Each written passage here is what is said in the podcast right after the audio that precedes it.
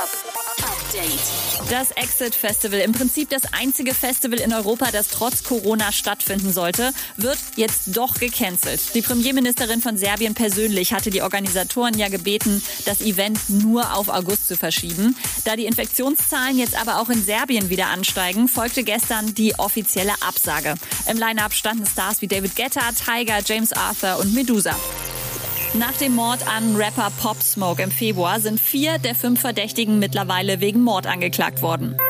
Seit gestern trendet auf Twitter wieder der Hashtag Boykott Loredana.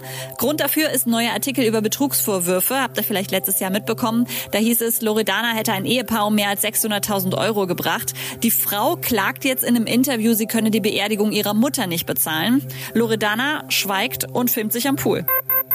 Samra eröffnet heute in Berlin den Barbershop Kataleya, ausgesprochen wie seine Goldsingle, aber geschrieben mit Cut für Haare schneiden. Falls ihr Bock habt, da die Tage mal vorbeizuschauen, Preisliste hat er auch schon gepostet.